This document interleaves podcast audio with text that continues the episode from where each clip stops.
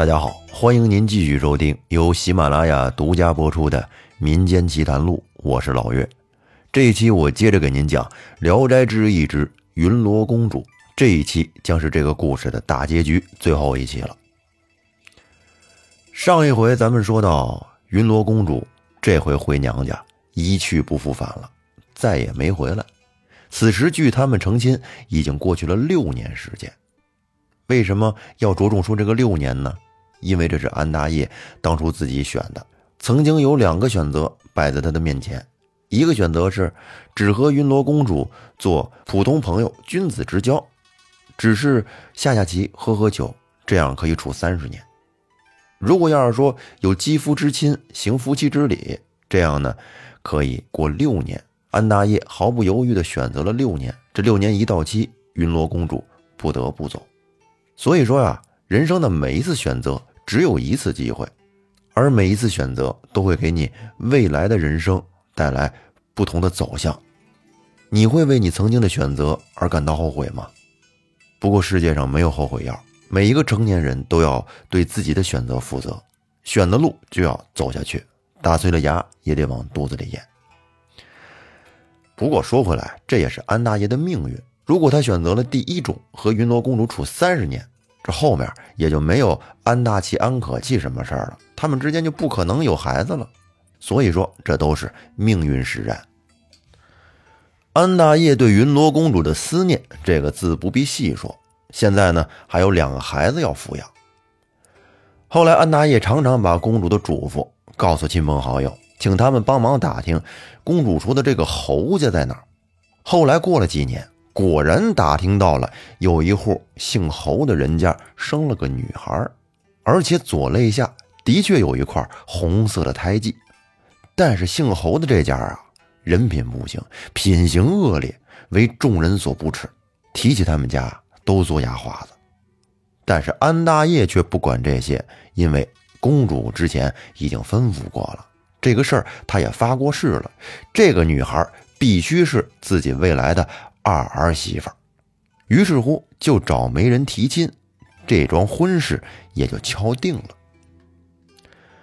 后来安大爷的大儿子安可气十七岁那年中举了，娶了云家姑娘为妻，这真是学业有成，家庭幸福。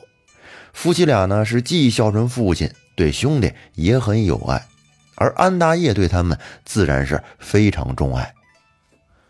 后来二儿子。安可气年龄也渐渐长大了，但是这个孩子果然如公主之前预测的那样，不爱读书，而且经常偷了家里的钱，跟一帮无赖去赌博，赌输了钱便偷东西，变卖后呢去还赌债。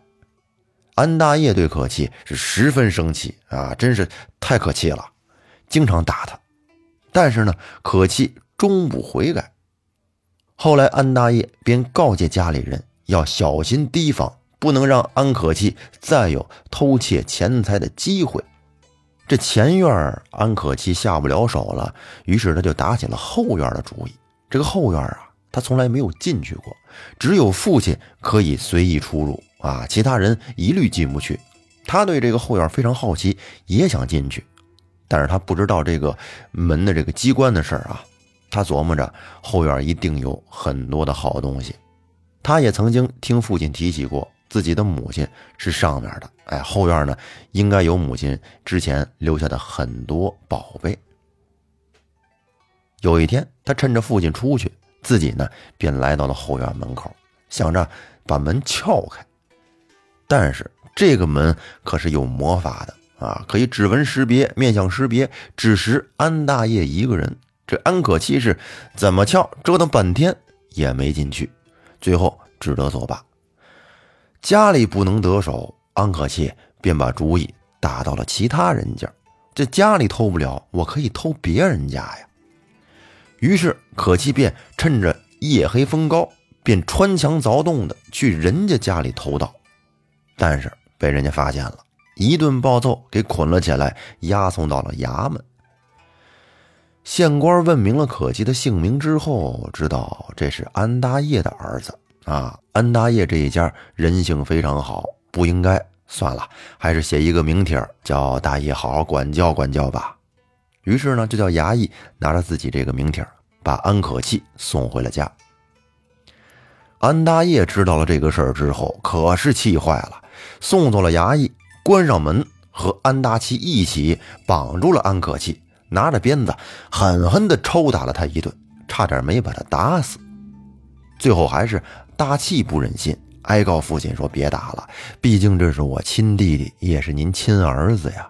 咱们以后对他多多的感化教育，相信他会变好的。”就这样，安大业才把这不孝之子放走。但就是从这件事开始，还是为安大业埋下了祸根。安大爷因为这个事儿病倒了，太生气了，这是气的。之后呢，每天也吃不下东西，饮食锐减。他自己也明白，估计呀自己活不长了，于是便提前立下了遗书，为两个儿子分家。他把阁楼良田通通分给了大气，把一些不值钱的破旧房屋分给了可气。可气知道了之后，十分的生气呀，恨父亲。他这个人人性不行，没有底线。于是便琢磨着，夜里边想拿着刀去杀他哥哥。有一天晚上，家里人都睡下了，安可气拿了一把刀，偷偷摸摸的就走到了安大器的房门前，轻轻的推开了屋门，走到了安大器的床前。他知道自己哥哥平时睡觉都喜欢睡外边，这时屋里也没有灯，黑咕隆咚的。他就认定了外面这个人就是他哥哥，紧接着他举刀就朝着外面这个人刺了下去，咣咣两刀正好刺在这个人的腿上，顿时就只见火光四射，给他吓坏了，转身就跑了出去。他边跑边琢磨，自己哥哥这回应该是被自己杀死了。但是让他没想到的是，安大器并没有死。当天晚上啊。正好哥哥嫂子心血来潮，俩人睡觉换了个个安大器睡在里边，他媳妇儿睡在了外边。那您肯定觉得安大器没有死，他媳妇儿一定被刺死了。但实际上他媳妇儿也没死，为什么呢？只因为之前云罗公主走的时候留下来一条裤子，这个裤子极为轻软，是天上的好东西，所以呢，大气的妻子云氏。就把这个裤子当成了睡衣，天天睡觉的时候穿着。这个裤子你别看它轻，但是这个材质非常特殊，刀枪不入。这刀砍在上面会火光四射，但是人一点事儿没有。结果就是这条裤子救了云氏一条命。安可气这咣咣两刀下去，正好刺在裤子上，所以才会出现火光四射，给他吓跑了。第二天，老父亲安大业知道了可气刺杀哥哥的行径，真是太心痛了。孺子不可教啊！难怪云罗公主当初说要把这个孩子给扔了呢。真是不怪公主啊！安大业是越想越气，从而导致他的病情再一次加重了。结果没有几个月，安大业便去世了。安大业的故事就到此为止。但是故事还没完，咱们还得说安可气呢。安可气刺杀完哥哥之后呢，逃亡在外。后来听说父亲已经死了，而且哥哥嫂子都没事他这才敢回家来。但是回来之后，哥哥大气非但没有责怪他，反而对他是一如既往的十分友爱。但是可气这个人实在是太可气了，他却比之前更加放肆。才过了一年多时间，安可期就把父亲分给自己的田产挥霍了一个精光，手里又没钱了，那怎么办呢？他这个人没有底线呢，于是又想了一个损招，他到衙门去告他哥哥。这知府知道可气的为人呢，这个人没有底线，就让人打了他一顿，把他赶出了府门。从此以后，安大器。安可器这两兄弟之间就断绝了来往。后来又过了一年时间，可气已经长到了二十三岁，这时，之前给他定亲的侯家的那个女子也已经十五岁了。这时，哥哥安大器想起了曾经母亲的话，一定要让安可气娶侯家女为妻，于是便急着想给可气完婚。然后他就把可气叫回到了家里，打扫干净了一套很好的房子给他居住，并且呢，把这侯氏女迎进了家门，给他们完婚。他把父亲遗下的良田全部登记造册，交给了侯氏女，并且说：“啊这几顷田地是我为你死死守住的，今天全部交给你。我弟弟这个人呢，品行不好，哪怕给他一根草，也会被他糟践掉。从今以后，这个家的成败就看你这个新媳妇儿了。如果你能使他痛改前非。”此后也就不会受冻挨饿，不然的话，为兄我也帮不了你们了。他就是个无底洞。侯氏女听完了之后，信誓旦旦的对安大器说：“哥哥，你放心，包在我身上。今后你看我怎么治他。”咱们说这侯氏女虽然是小户人家女子，她父亲品行并不好。但是她呢，却非常的美丽聪慧、通情达理，同时也遗传了她父亲的一些彪悍在身上。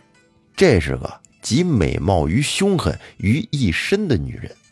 然而，就是这一点，却让安可气非常的着迷，既爱她，同时呢，也非常怕他，他说什么就是什么，安可气也不敢违抗。你说这真是一物降一物。安可气每次要外出。都得提前跟侯氏申请，侯氏批准了，你才能出去。同时呢，侯氏还给他限时限刻，必须在什么时候回来。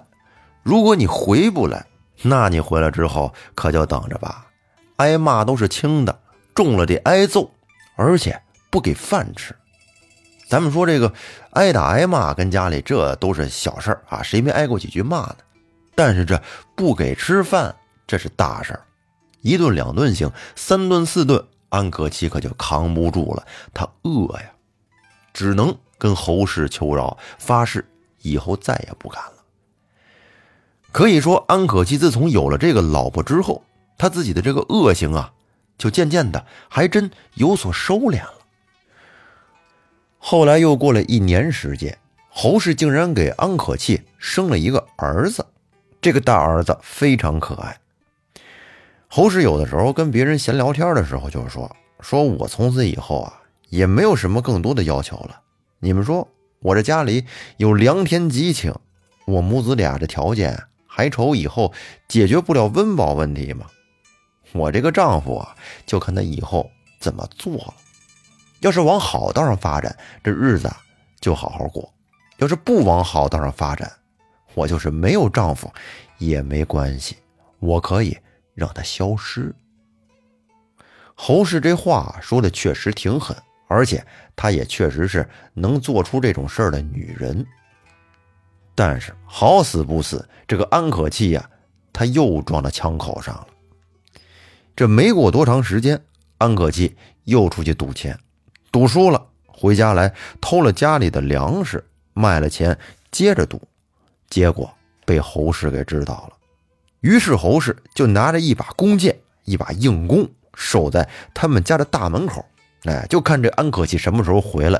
他只要敢回来，我就敢射他，不让他进家门。这安可气往家走，远远的就看见自己家门口这媳妇儿站在那儿，而且手里还拿着一把弓箭。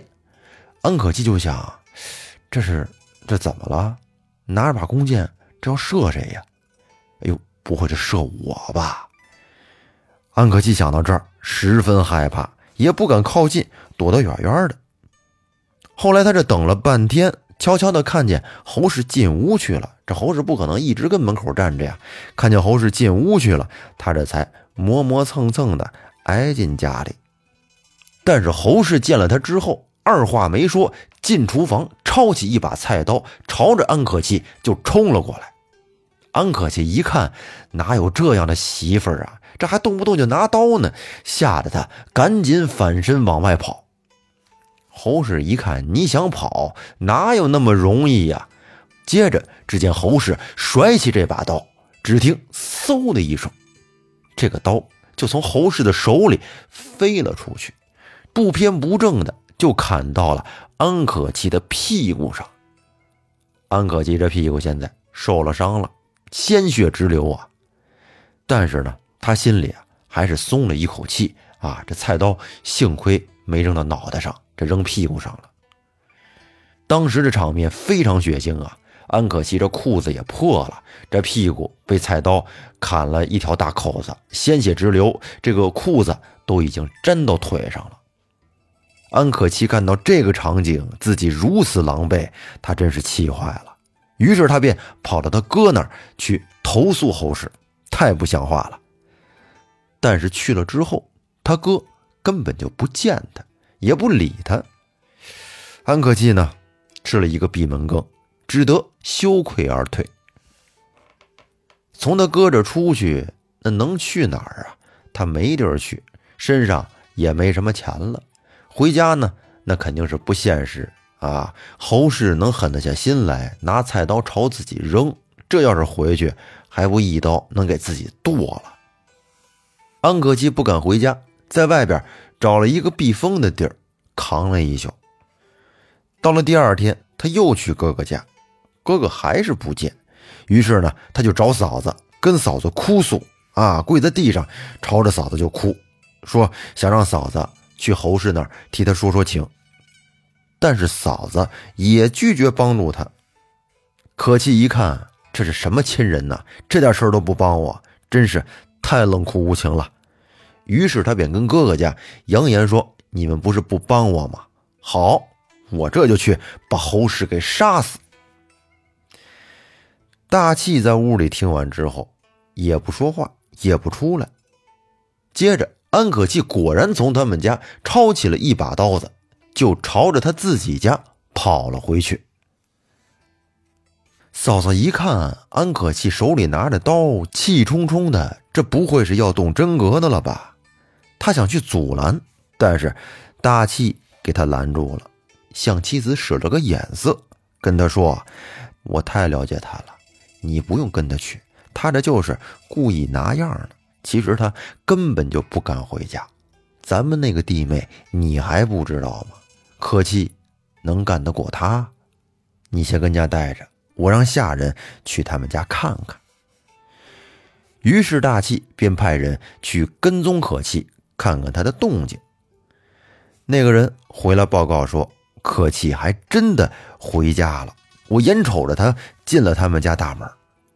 大气一听，这才脸色大变，感到这个事情好像有点严重了。于是他便急忙奔赴到可气家。这时可气已经愤愤然的闯进了内室。当时侯氏正跟屋里照看孩子呢。忽然见可气拿着刀闯进屋里，侯氏可不是被吓大的，见这情况，立刻把孩子往床上一放，跑到厨房里就抄起了一把菜刀。安可气见媳妇这般阵势，太勇了，自己这拿着刀，其实顶多呀，也就是想吓唬吓唬他，但是媳妇这一进厨房拿起刀，这可就是要来真的了。说白了，安可气还是怂。比他媳妇差远了，他这一看侯氏这个情形，便转身脱刀而逃了。侯氏呢，则是一直跑着把他赶出门外，直到看不见他人影了，这才返回到屋内。安可气拿着刀从家里跑出来，想着要不再去哥哥家待会儿吧。他是在半路上，就正好迎面撞见了哥哥。大西便问他：“你这干嘛去了？”可气说：“我回家了，你手里拿着刀干什么呀？”说：“我想找他算账。”那这账算了吗？没算成，差点让我媳妇给我算了。嘿嘿，我知道就是这种情况。走吧，先跟我回家吧。咱们回家以后从长计议。于是可气便跟着大气回到了家。到了家里边，可气呀，心里委屈呀，难过。跟墙角那儿蹲着，对着墙角，只是跟那儿抹眼泪，不停的哭啊，眼睛都哭肿了。这是什么事儿啊？自己有家不能回，让老婆拿着菜刀给追了出来。世间的男人不知还有没有像我这样的呀？委屈。大气看到弟弟这种情况，这时啊，才真的有点可怜他了。于是便跟可气谈了谈话，说：“你知道弟妹为什么这么对你吗？”哥，我知道。你知道什么呀？因为我总赌钱，老偷家里东西。是啊，这过日子可不能这么过呀。现如今你也是有了孩子的人了，弟妹在家里一个人照料孩子、操持家务不容易。你呢，天天在外面玩，还耍钱，还偷家里的东西，真的不怪弟妹生气呀。哥，我知道错了，我想改，可是。我现在也回不去家呀，要不你帮帮我吧？好吧，现如今呐，这样，我领着你回家，和弟妹好好求求情。他看在我的面子上，应该不会把你怎么样。而且你要对他好好的表一个态啊，今后该怎么过日子，你心里要想明白。哎，哥，我知道了，那你带我回去吧。我以后再也不赌了。于是安大器便把弟弟领回了家。见到了侯氏之后呢，跟侯氏说明了刚才可惜在家里边跟他说的那些话。侯氏看在大哥的份上，这才容纳了可气。大气在他们家和他们两口子劝说了一会儿，觉得差不多了，自己呢便回家了。等到大气出门以后。侯氏便罚可气，跟地上：“你给我一直跪着，我不让你起来，你别起来。”可气理亏，他也不敢起来，并且呢，侯氏让他发下重誓，以后要好好做人，好好的过日子，不许再搞那些歪门邪道了。如果你能发这个誓，那就起来吃饭，以后咱们好好过日子。安可气这时真的是有点后悔了。便向媳妇发下了重誓。侯氏听完，满意的点了点头，让安可气起来给他做饭吃。但是吃饭归吃饭呐，这个食具的待遇不能给他太好啊，还得让他长长记性。侯氏给他用的这个食具啊，都是一些很破旧的土窑瓦盆为的就是煞煞他的邪性。你还别说，从这以后，安可气果然是改邪归正、弃恶从善了。啊这真是一物降一物，恶人自有恶人磨。后来侯氏主持家政，管理得当，他们家这个日子啊，日益富足，蒸蒸日上。而可气呢，在家里坐享其成，一切都仰仗着自己的老婆。后来一直到他年满七十岁。那时都已经是白头发、白胡子老头了，而且呢，子孙满堂。但是虽然岁数这么大了，德高望重，如果犯了错，侯老太婆依然揪着他的那个胡子，让他跟地下跪着，一点面子都不给。说到这里，云罗公主这个故事就结束了。咱们用了四期的时间，说了整整两代人的故事，不知道您喜不喜欢这个故事呢？大家在听完了之后，如果有什么感受，如果有什么想表达、想说的，可以在节目下方的评论区里边留言互动。那就到这儿吧，感谢大家的收听，欢迎您订阅专辑并关注主播，我们下期再见。